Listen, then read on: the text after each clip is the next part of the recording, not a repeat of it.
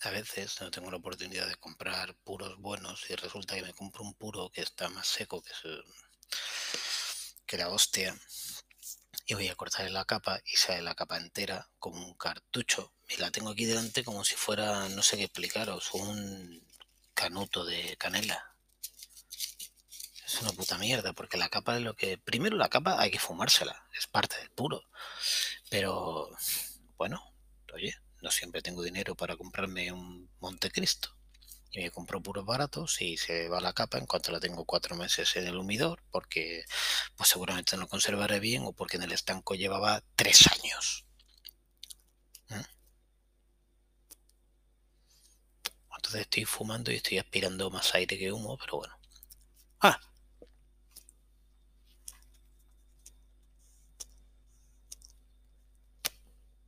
sigo con el chupito, sigo con el cortado, estamos todos, estamos los cuatro. Y voy a hablar de de Luke, voy a hablar de, del, del señor Chinarro.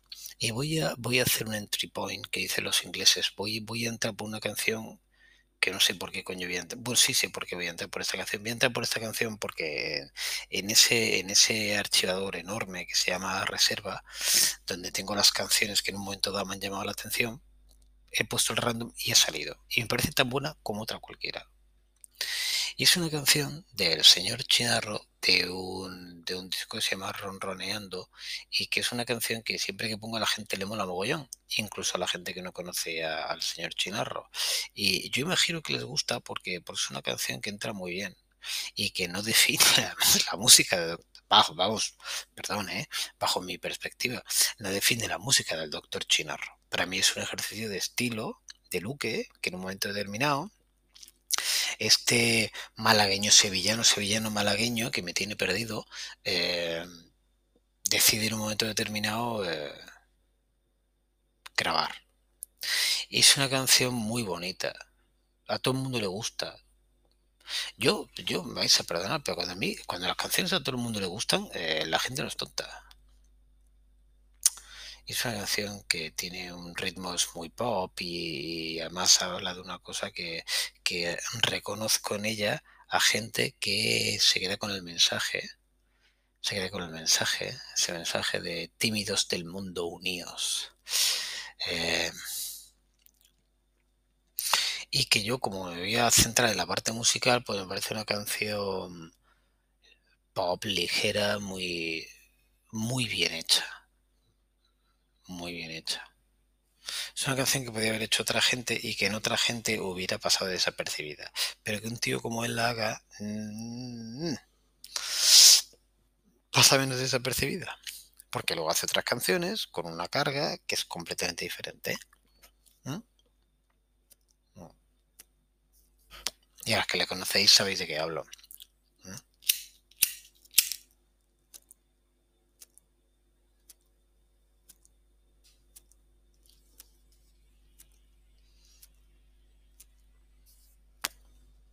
Una canción que pongo de vez en cuando, pongo más para los demás que para mí, lo voy a reconocer. Es una canción que a solas, a solas no me pongo. Mira, voy a decir la verdad. No, no me la pongo a solas. Me pongo otras de él, ¿eh? Esta no pero a la peña la mola mucho. Y cuando estoy en un ambiente determinado, en un punto de espíritu determinado, pues es una canción muy, muy, de muy buen rollo, transmite muy buen rollo, me gusta lo que dice. Y es una canción que por eso traigo aquí. Porque no voy a explicar ni quién es Luque, ni voy a explicar la musicalidad de la canción, porque tampoco tiene mucho que explicar, pero que me gusta el espíritu que me gusta lo que, la reacción que genera en la gente esta canción. Es lo que más me gusta de esta canción. De verdad que sí, ¿eh? Yo he visto en algún pub poniéndola y en algún... bueno, en amigos. Sé cuándo ponerla. Hay un momento para poner esta canción y la gente le mola. Hmm. Y luego, no es no es este autor. No es una canción que defina a este autor. Es verdad que si yo pusiera, ya he puesto aquí Wilco, ¿no? En el podcast. Si yo pusiera una canción de la parte más estoniana de los Wilco, habría alguno que se podría pensar que Wilco son The Killers. Wilco no son The Killers. Y tiene una tiene una, parte muy estoniana, pero luego pues, pues, pues hace muchas cosas que no tienen que ver. De hecho, la canción que me consta que, que de momento hay en los en los podcasts es más en los beats y no tiene nada que ver con, con, los Stones. No es rock and roll, es otra cosa. Y me mete, os aseguro que me pasa como en Indiana Jones en el templo maldito, me meten el, la mano en el pecho y me agarran el corazón. Pero no son los Stones. Bueno, pues esta canción no es. Si os gusta esta canción, no podéis decir que os guste Señor Chinarro. Y entonces quizás por eso tengo como la sensación de que estoy empezando mal. Pero como yo voy por canciones y, y como estoy convencido de que si sigo va a caer otra de señor Chinarro que va a definir mucho mejor su estilo, mucho mejor su estilo. Pero yo quería empezar por esta porque el random de la carpeta reserva me la ha traído y me parece una muy buena canción. Entonces, si os parece, la vamos a escuchar juntos la primera vez. Yo que ya he aprendido a cerrar el feedback, pues oye, lo voy a cerrar y no se va a escuchar, no va a entrar por el micrófono. Entonces, para esta canción lo que tenéis que hacer es ir, depende de la plataforma donde estéis, pero bueno, se llama Tímidos. Señor Chinarro, para que lo encontréis bien, es mejor poner sr.chinarro, como suena, Chinarro, C-H-I-N-A-R-R-O. Me repito, la canción se llama Tímidos. Si estáis buscando por LPs, por álbumes, se llama el álbum Ronroneando, ¿vale? Ronroneando. Si es que tenéis el LP delante, pues es el corte 2. Y vamos a parar el podcast aquí, la buscáis y paramos el podcast ya. Bueno, pues la tenéis delante. Entonces, eh, la vamos a escuchar la primera vez, poner los auriculares a tope y yo os recomendaría que pongáis un espíritu de fiesta. Eh, os recomendaría que la escuchéis de pie. Os recomendaría que os inunde el buen rollismo y, disfrutéis. Es una canción para disfrutar. Luego voy a hablar de una cosa. Ahora cuando pase la canción voy a hablar de una cosa que me gusta mucho los ejercicios de estilo. Eh, y para mí, para mí, con todos los respetos, y a lo mejor es, pues el señor Luque me llamaría y me diría, no tienes ni puta idea, que es lo normal. Por eso soy un falsario, joder. Pero voy a hablar de un ejercicio de estilo después. Vamos a escucharla, tenéis delante. Vamos a hacer el 3, 2, 1 play de siempre la escuchamos juntos. Si os apetece, vamos a hacerlo. Voy a decir 3, 2, 1 play. Y cuando diga play, la ponemos los dos a la vez, ¿vale? Venga, pues 3, 2, 1, play.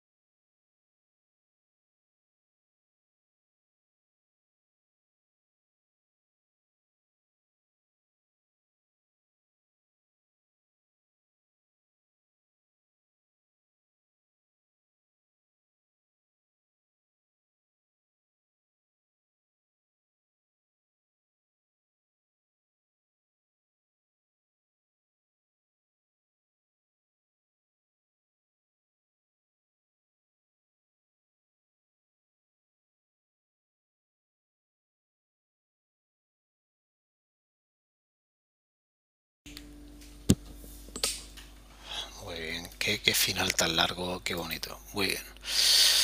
Bueno, eh,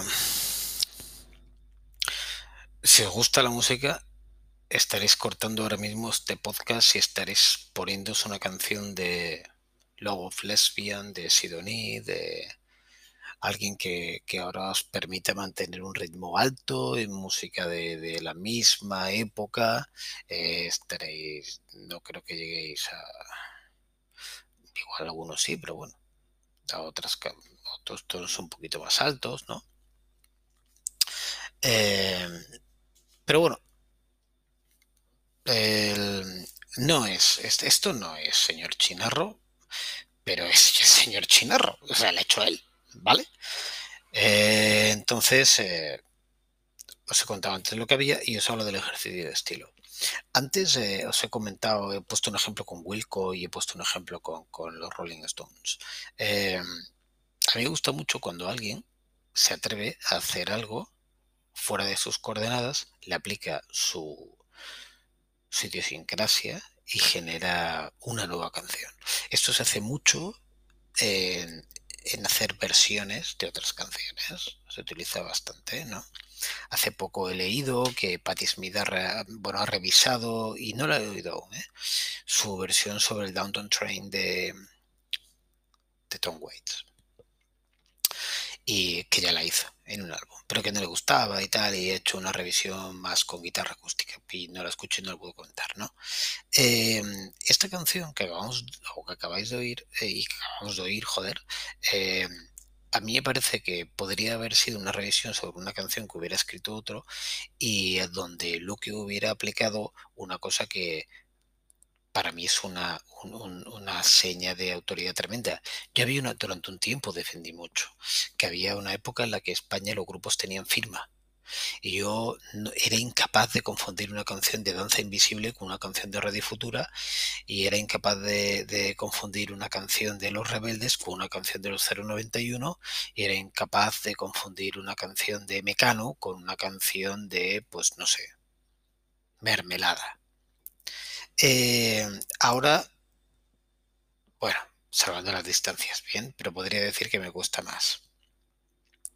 Creo que hemos perdido en. Creo que hemos perdido en, originalidad. Eh, creo que creo que no estamos. Estamos en el mejor momento en una parte. Estamos en el mejor momento en cuanto a cultura musical. Pero creo que estamos en el peor momento en cuanto a valentía y originalidad.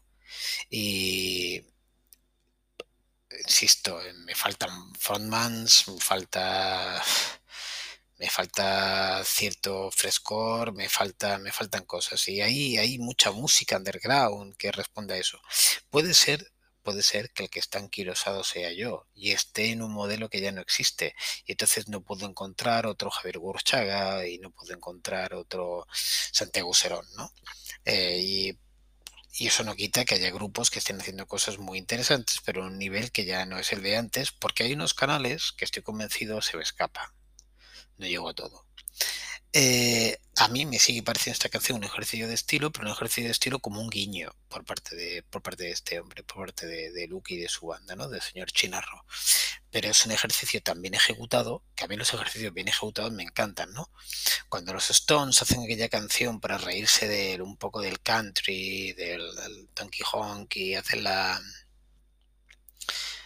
la de Susi, que no recuerdo cómo se llama, eh, y, que la vamos a traer, vamos, la voy a traer seguro. Y, y se quieren reír de, de, de, de, poquito del country y, y mira que había ciertas relaciones con, con, otro pavo que no sé si debo de nombrar por, por no complicar esto, pero bueno. Y, y le sale una canción como la copa de un pino. Y a mí esta canción parece una canción pop perfecta. Perfecta. Me encanta cómo está instrumentada, cantada, porque mantiene su personalidad cuando la canta, ¿vale? Ese tono medio que siempre utiliza. Eh, y sin embargo no pierde ninguna fuerza. La gente que, que, yo veo que la escucha le encanta. A mí me gustó mucho la primera vez que la oí. Es una canción muy fácil. Y, y la vamos a escuchar otra vez, ¿vale? Si la tenéis delante, bueno, no, sé si tengo que comentar mucho de esta canción, pero es por, el placer sencillamente de escucharla juntos si os apetece. Entonces hacemos el 3, 2, 1 play de siempre, como, como creo que la tenéis delante en YouTube, en Amazon Music, en Spotify, donde la tengáis. El segundo corte de Ron Roneando del año 2008. Entonces vamos a hacer un 3, 2, 1 play y la escuchamos juntos, si os parece, ¿vale? Bajo el volumen para intentar bajar el, el feedback por el micro y a ver si la podemos escuchar juntos, ¿vale? 3, 2, 1, play. Esta guitarra acústica, como empieza, es muy definitoria. Entra la caja, ¡pum! Y entra toda la instrumentación. Pero lo que, insisto, lo que me gusta de la canción es cómo canta él. Me encanta cómo canta. este tono tan tranquilo, el mensaje que transmite, en el tono en el que lo transmite es... Ah, claro.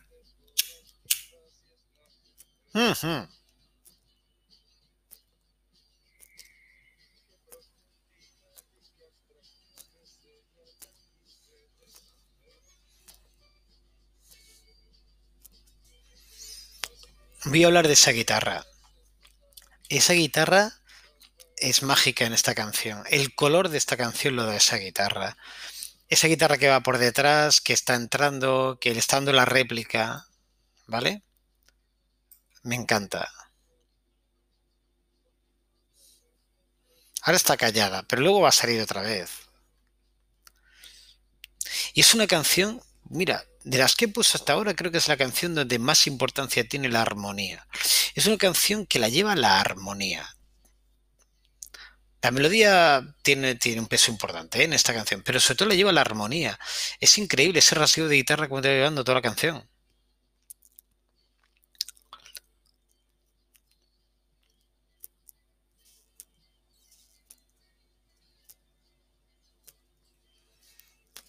La sutileza de la guitarra en esta segunda vuelta del chorus también está muy bien. Pero en general, ahora se han callado. Esta guitarra. ¿Eh? No se ha callado la segunda vez. Y está ahí, está ahí. este es un recurso que te lleva por la canción, cante o no cante, eh, que canta, Qué bueno.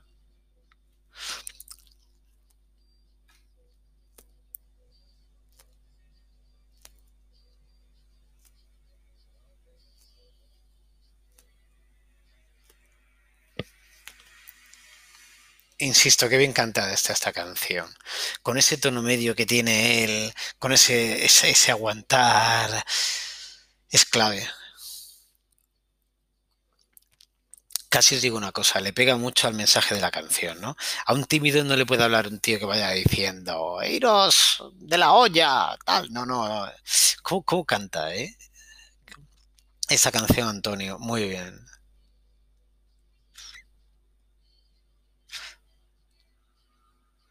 Me gusta mucho ese unios, me gusta mucho, es como una forma tímida de cantar el estribillo, que, empatiza mucho con el que la escucha y se siente reflejado en ella. Eh, no, no, no, es una canción cualquiera para mí, es una canción que tiene mucho gancho y que está muy bien planteada. Está muy bien planteada. Bueno, si os ha gustado esta canción, lo que os puedo decir es que eh, el señor Chinarro no es así. Lo siento. no. No vais a escuchar un montón de LPs porque además Chinarro es bastante prolífico. No vais a escuchar un montón de LPs con canciones parecidas a esta. Todo lo contrario. He hecho un entry point fallido, pero con toda la intención porque la canción me parece que tiene un punto muy, muy a resaltar, ¿vale? Por eso la, por eso la he traído. Pero no. China ha robado de otro palo. Y otro día lo voy a traer porque e, ese otro palo del que va me parece excepcional. Excepcional. Eh, ha hecho colaboraciones con mucha gente, incluso ha padrinado a otra gente para que tire adelante con otras cosas y, nada me ha gustado tanto como él. Eh, su imaginería, su desarrollo en las letras, eh, los recursos estilísticos con, con una un ancla en el clasicismo de la música que él conoce o que ha mamado. Para mí es un tío básico, ¿eh? Para mí es un referente. Creo que es una fuente dentro de lo que la música eh, contemporánea nos puede traer. Aquí. Y cuando digo aquí me refiero en España. Eh, Señor Chinarro es un grupo para escuchar y, Antonio Luque es un tío para oír y 21.58 ya me he pasado de los 20, de los 20 minutos que intento plantearme como margen. Espero que os haya gustado. Escuchad mucho de Antonio Luque y otro día que hará otra. Gracias. Un beso. Chao.